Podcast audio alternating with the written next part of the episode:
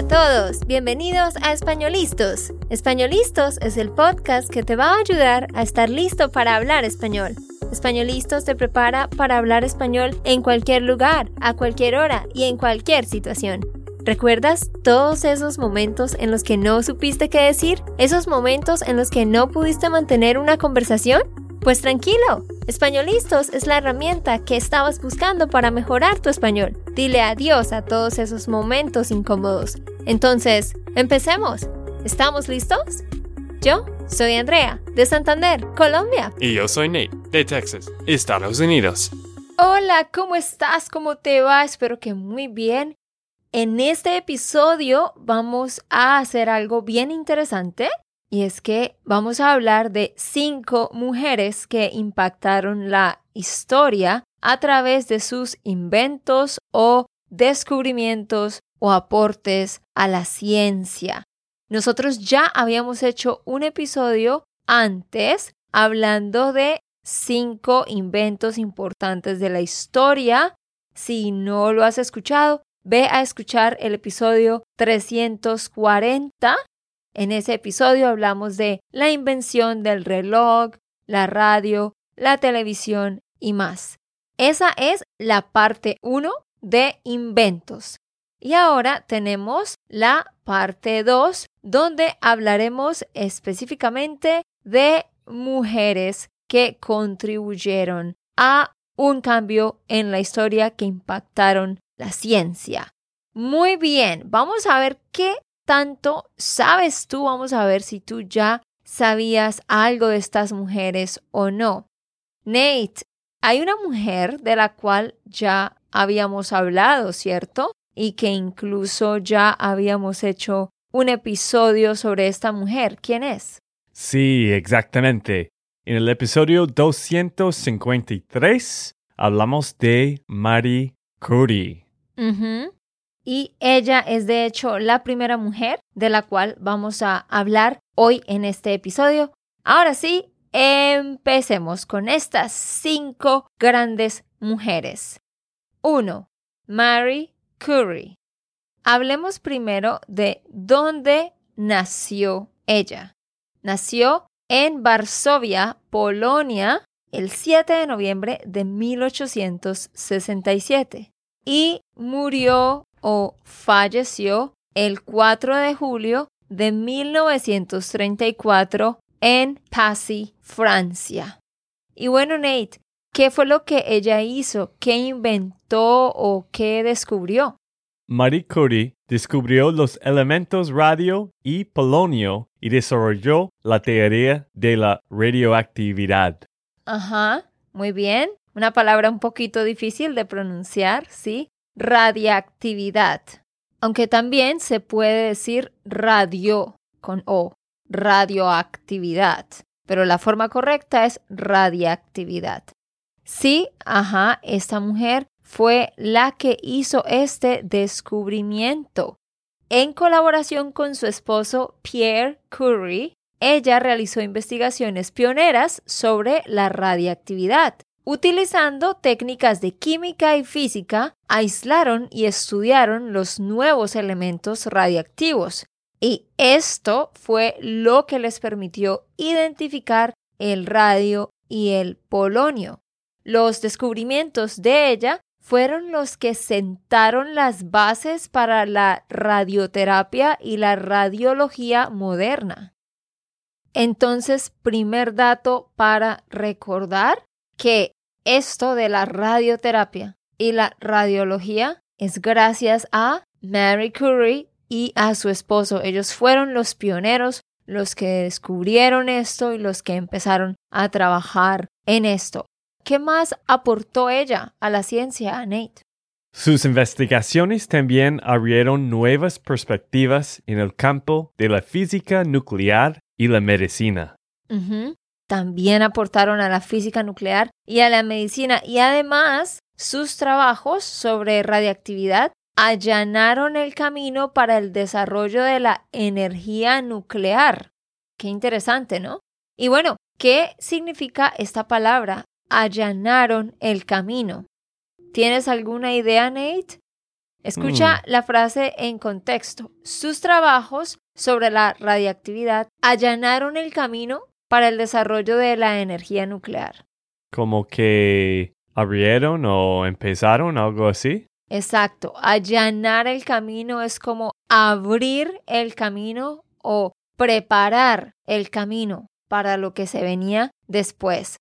Ella se convirtió en la primera mujer en ganar un premio Nobel y también la única persona en recibir Nobel en dos disciplinas diferentes, física y química.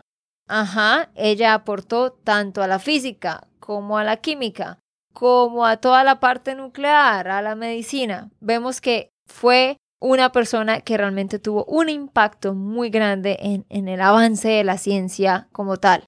Además de sus logros científicos, Marie Curie fundó el Instituto Curie en París, un importante centro de investigación en radioactividad y radioterapia que aún existe en la actualidad. Muy bien, Nate. Sí, te puse unas palabras un poquito complicadas para leer, ¿no?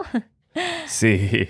A ver, escuchen todos y repite estas palabras después de mí. Radiactividad, radiactividad.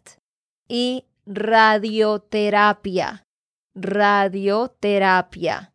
Bueno, y ya para terminar, lo que tenemos para decir de ella es que lastimosamente falleció o murió cuando tenía 66 años en 1934 de una anemia aplásica que fue causada por toda su exposición prolongada a la radiación.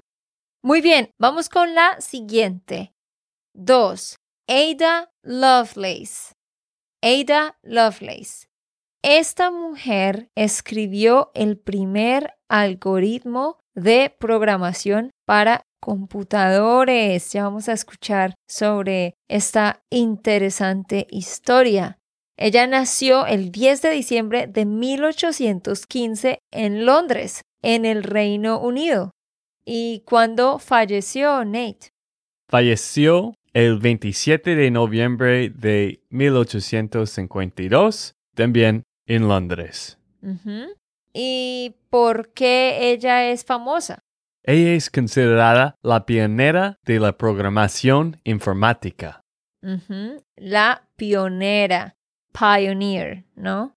La primera que empezó a trabajar en esto, pero tengo que mencionar que hay un debate porque hay algunas personas que, bueno, estudiosos de la historia y todo este tema, que la descreditan y dicen que ella realmente no aportó tanto pero la mayoría sí reconoce que ella fue la pionera. Aclaro eso por si acaso. Pues ella es conocida por su trabajo en la máquina analítica de Charles Babbage y por escribir ese primer algoritmo que fue destinado a ser procesado por una máquina. ¿Qué es eso de la máquina analítica? Pues la máquina analítica era un dispositivo mecánico programable que es considerado hoy en día como el precursor de las computadoras modernas. O sea, antes de que sacaran el computador, antes de que crearan esos primeros computadores gigantes, lo que estaba justo antes era la máquina analítica que había sido creada por Charles Babbage. ¿Listo? Pero bueno, ¿cómo hizo ella este descubrimiento? ¿Cómo logró ella darse cuenta de que ella podía escribir un algoritmo y que la máquina lo podía procesar y leer? Pues Ada Lovelace colaboró con Charles Babbage y tuvo una comprensión más profunda de esa máquina que él había creado. En 1843, ella se sentó ese año a estudiar esta máquina analítica. Ella era muy buena en las matemáticas, una mujer muy, muy inteligente. Siempre desde pequeña le encantaron las matemáticas. Y ella, después de varias pruebas y varios análisis, ella hizo una serie de notas que acompañaban una traducción de un artículo y puso esto sobre la máquina analítica y ahí estaba ella desarrollando ese primer algoritmo, que es el primer algoritmo conocido, que fue diseñado para que fuera ejecutado por la máquina. Entonces, esa es como la primera forma de lo que hoy en día es la programación, ¿no? Entonces fue como la, primera que en papel desarrolló este sistema, este orden de, de números y toda esta cuestión. Eh, de lo que se hace hoy en día. Por eso se le considera la pionera en la programación informática. Su visión de que las máquinas podrían ser utilizadas para más que cálculos numéricos fue lo que sentó las bases para el desarrollo de la informática moderna. Es que en ese tiempo esa máquina analítica pues se utilizaba solo para hacer cálculos numéricos y no más. Entonces ella fue la que empezó a pensar, no, nosotros podemos utilizar esta máquina de otras formas para otros fines. Por eso se dice que ella sentó las bases o allanó el camino o preparó el camino para el desarrollo de la informática moderna. Sí, su trabajo abrió el camino para los lenguajes de programación y la concepción de la computación como una herramienta versátil. Versátil. Versátil. Ajá. Y te puse esa, esa parte a ti a propósito porque quería ver cómo pronunciabas esta palabra, porque creo que muchos no la conocen. La palabra versátil.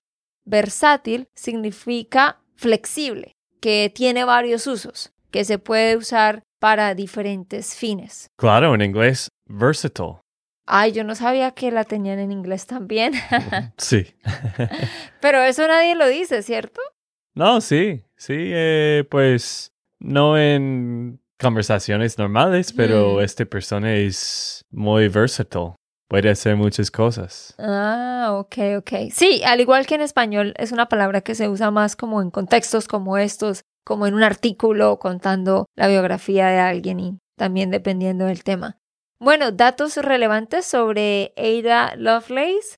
Pues ella, de hecho, era la hija de un famoso poeta británico que se llamaba Lord Byron un poeta que fue muy famoso en ese tiempo, así que ella era su hija.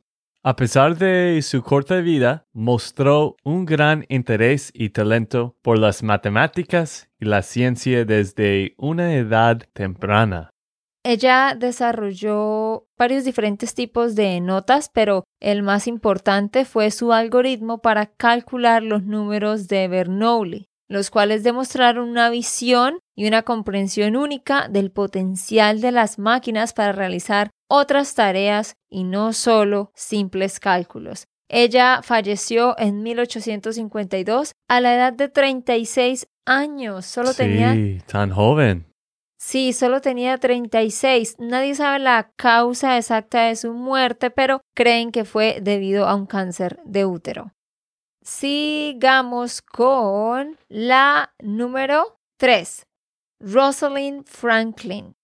Esta mujer fue la que hizo la difracción de rayos X para estudiar el ADN. Gracias a ella se pudo entender mejor todo lo de la estructura del ADN y de ahí se partieron varias investigaciones y se avanzó en el conocimiento de esta área. ¿Cuándo y dónde nació esta mujer, Nate? Ella nació el 25 de julio de 1920 en Londres, Reino Unido. Y falleció o murió el 16 de abril de 1958 también en Londres. Pues, como ya dije, es conocida por su contribución crucial en la explicación de la estructura del ADN mediante la técnica de difracción de rayos X. Ella trabajó con la técnica de difracción de rayos X para estudiar la estructura del ADN en el King's College de Londres y sus imágenes de difracción de alta calidad fueron las que permitieron a otros científicos como James Watson y Francis Crick deducir la estructura en forma de doble hélice del ADN. Estos dos científicos, James Watson y Francis Crick, fueron los que lograron deducir o descubrir o darse cuenta de que el ADN, la estructura del ADN, tenía, eh, su estructura tenía la forma de una doble hélice, ¿sí? Pero ellos lograron descubrir esto gracias a las imágenes de difracción de alta calidad que ella sacó, que Rosalind Franklin logró sacar. Entonces, por eso es que ella hizo parte de este descubrimiento. El descubrimiento de la estructura del ADN fue fundamental para comprender la base molecular de la herencia y esto fue lo que sentó las bases o allanó el camino o preparó el camino para la biología molecular y la genética moderna. Nota que en todo esto que hemos estado leyendo, porque obviamente Nate y yo estamos leyendo de un script, hemos encontrado esta palabra, allanó el camino o sentó las bases para. Entonces, nuevas palabras para que las aprendas.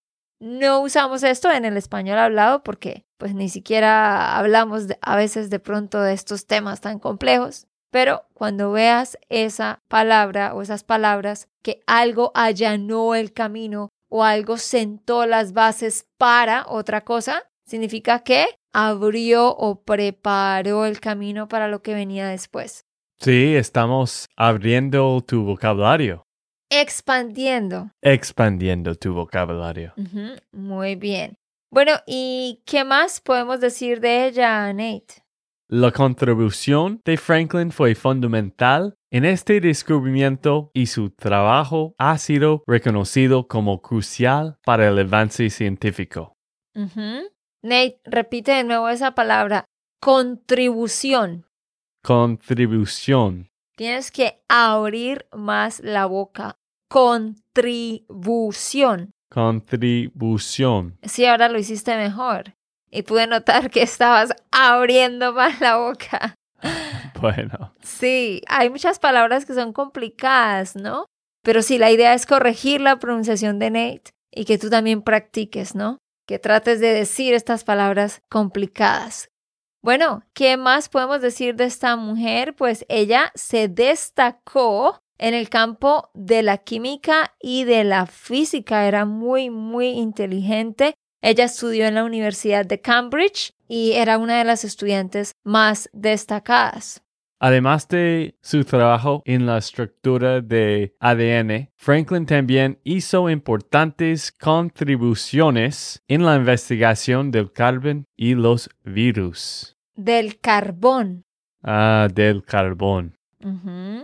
Ella hizo importantes contribuciones a las investigaciones del carbón y los virus. Pero algo un poco triste es que su trabajo no fue reconocido de manera adecuada en ese momento y su papel en el descubrimiento del ADN fue subestimado, porque muchos decían que no, que ella realmente no había hecho mucho, pero sí hoy en día se sabe, y bueno, hace mucho tiempo, se sabe que ella fue parte clave en este descubrimiento. Ella murió cuando tenía tan solo 37 años, solo 37 años, y fue debido a un cáncer de ovario. Se cree que su exposición a la radiación durante sus investigaciones científicas, incluyendo el uso de los rayos X, pudo haber contribuido al desarrollo de su enfermedad. Así que es triste porque eh, fue una mujer que aportó muchísimo y tenía muchísimo potencial. Vamos con la siguiente. Cuatro. Heidi Lamar. Ella fue la que inventó la técnica de espectro ensanchado. Ya vamos a ver qué es eso. Ella nació el 9 de noviembre de 1914 en Viena Austria. ¿Y dónde murió Nate? Ella murió el 19 de enero de 2000 en Altamonte Springs, Florida, Estados Unidos. Murió aquí en Estados Unidos. Ella es conocida por su invención de la técnica de espectro ensanchado. ¿Qué es eso? es una forma de comunicación de salto de frecuencia que sentó las bases para las tecnologías que tenemos hoy en día como el Wi-Fi, el Bluetooth y otras aplicaciones inalámbricas. Entonces, ella fue la que inventó esa técnica de espectro ensanchado, una forma de comunicación de salto de frecuencia. Básicamente se traduciría a todo lo inalámbrico que conocemos hoy en día. Ella fue la primera que desarrolló algo así. Y bueno, ¿cómo hizo ella este descubrimiento? Pues resulta que durante la Segunda Guerra Mundial, Lamar y un hombre, el compositor George Antale, desarrollaron la idea de utilizar la técnica de espectro ensanchado para evitar la interferencia de las señales de radio que estaban controladas por los enemigos, ¿no? Durante la Segunda Guerra Mundial. Entonces, ellos empezaron a hacer diferentes pruebas y a probar diferentes sistemas y se dieron cuenta de que podían imitar el sistema de la pianola la perforadora de papel de pianola. Ustedes conocen un piano, por supuesto. Pues la pianola es similar, pero eh, es un piano que, entre comillas, se toca por sí solo, porque tiene pedales. Tú no tocas las teclas con los dedos, sino que tocas los pedales y esto va leyendo un rollo de papel que tiene eh, las notas perforadas y hay unos pasos de aire bueno, es un sistema bien interesante y complicado y yo no sabía que eso existía. Y leyendo esto yo dije que es una pianola. Y encontré un video que me impresionó muchísimo.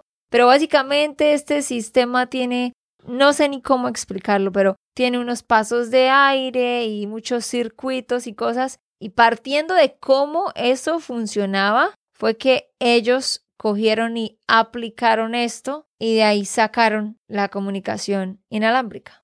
Sí, pues Andrea estaba viendo un video de YouTube de este pianola. Ella estaba muy interesada en esta. Creo que ella no ha visto. Yo sí, pero ella no. Sí, yo nunca había visto eso. Yo no sabía que eso, pues, existía. Pero bueno, en fin, entonces esta mujer sí fue la que eh, allanó el camino para la tecnología moderna de todo lo de la comunicación inalámbrica. Y bueno, es gracias a, a, ella que hoy en día tenemos el Wi-Fi, el Bluetooth, las redes de celulares y las comunicaciones satelitales. Las cosas que son muy, muy importantes para ti, ¿no? Bueno, para todos, porque... sí, para todos, la verdad. ¿Quién puede vivir sin tecnología? Pero algo interesante eh, más para mencionar a esta mujer es que ella de por sí también fue una reconocida actriz de Hollywood en la década de 1930 a 1940. Entonces no era solo la ciencia y la invención, sino que también era ah, muy bonita y tenía una carrera como actriz, pero a ella también le sucedió lo mismo. En el momento no le reconocieron su aporte o no le dieron gran importancia, pero años más tarde sí ya reconocieron y se dieron cuenta de su impacto, de su trabajo y, y de lo que ella había hecho. Y por eso recibió numerosos premios y reconocimientos por su contribución a la tecnología. Y bueno, solo nos queda una última mujer. Cinco, Katherine Johnson. ¿Quién fue esta mujer? Una mujer afroamericana que trabajó para la NASA y que calculó trayectorias orbitales precisas. Y ya antes habíamos hablado en otro episodio sobre otra mujer, Mary Jackson. Eso es el episodio 320, donde hablamos de toda la biografía de Mary Jackson, porque Mary Jackson, Katherine Johnson y otra mujer Dorothy Vaughan.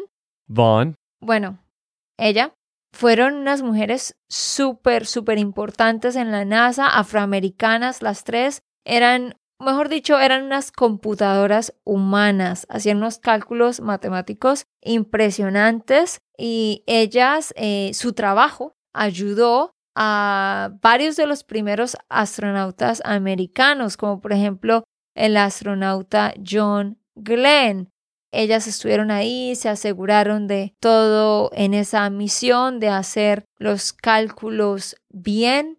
Y bueno, ellas, ellas eran las computadoras antes de que trajeran a, lo que hoy en día llamamos computadores. Unas mujeres muy, muy inteligentes que de verdad hicieron un gran, gran aporte en ese tiempo a la NASA. Ella nació en West Virginia, Estados Unidos, el 26 de agosto de 1918 y murió el 24 de febrero de 2020. Recientemente, hace tres años, murió ella. ¿Por qué es conocida como tal ella, Nate? Katherine Johnson es conocida por sus contribuciones matemáticas en la NASA durante los primeros años del programa espacial de Estados Unidos. Ella fue fundamental en los cálculos orbitales que permitieron el éxito de muchas misiones espaciales, como ya dijimos, por ejemplo, la de John Glenn en 1962. Ella era la encargada de calcular trayectorias orbitales precisas y lo hacía muy bien, como si fuera un computador.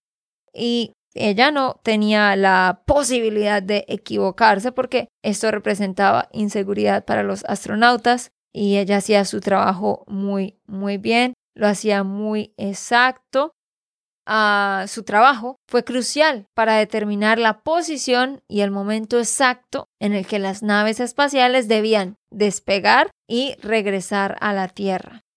¿Cómo ella revolucionó el mundo, Nate? Las contribuciones de Katherine Johnson fueron fundamentales para el programa espacial de Estados Unidos y permitieron avances significativos en la exploración espacial.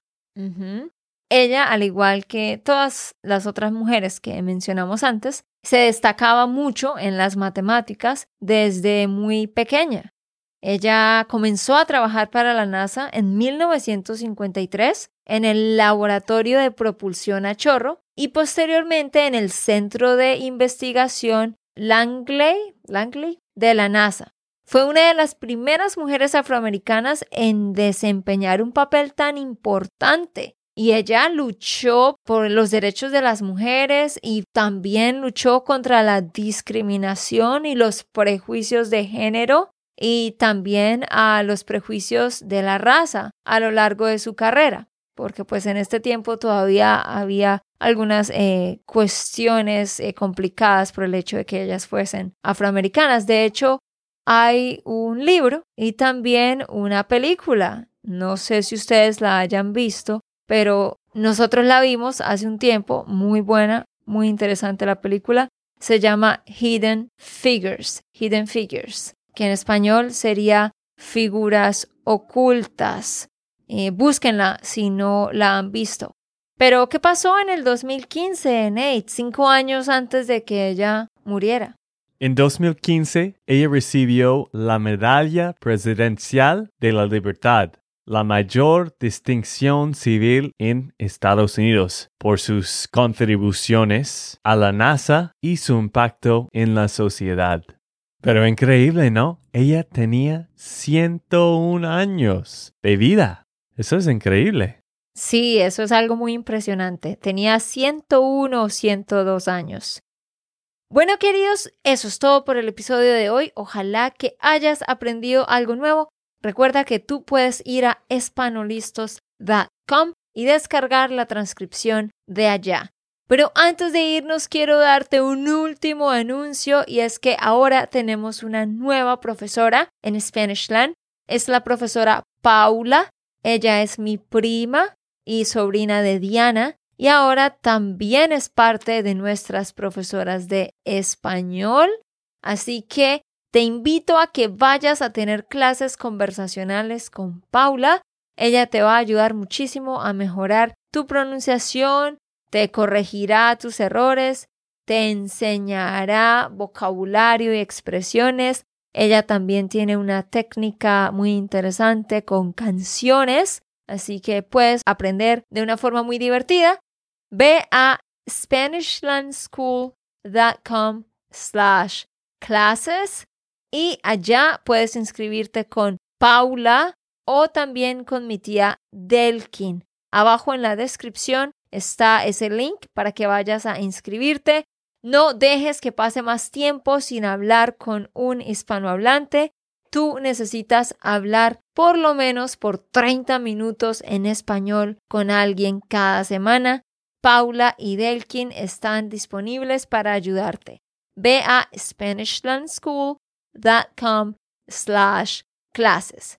Y no siendo más, nosotros nos despedimos. Chao, chao. Ok, esto fue todo por el episodio de hoy. Esperamos que les haya gustado y que hayan aprendido. Y recuerda, si sientes que estás listo para aprender español, solo da un clic en Español Listos. No olvides dejar tus comentarios de lo que te gustó y los temas que quieres que tratemos. Suscríbete y déjanos tus reseñas. Españolistas les dice chao chao y hasta, la próxima.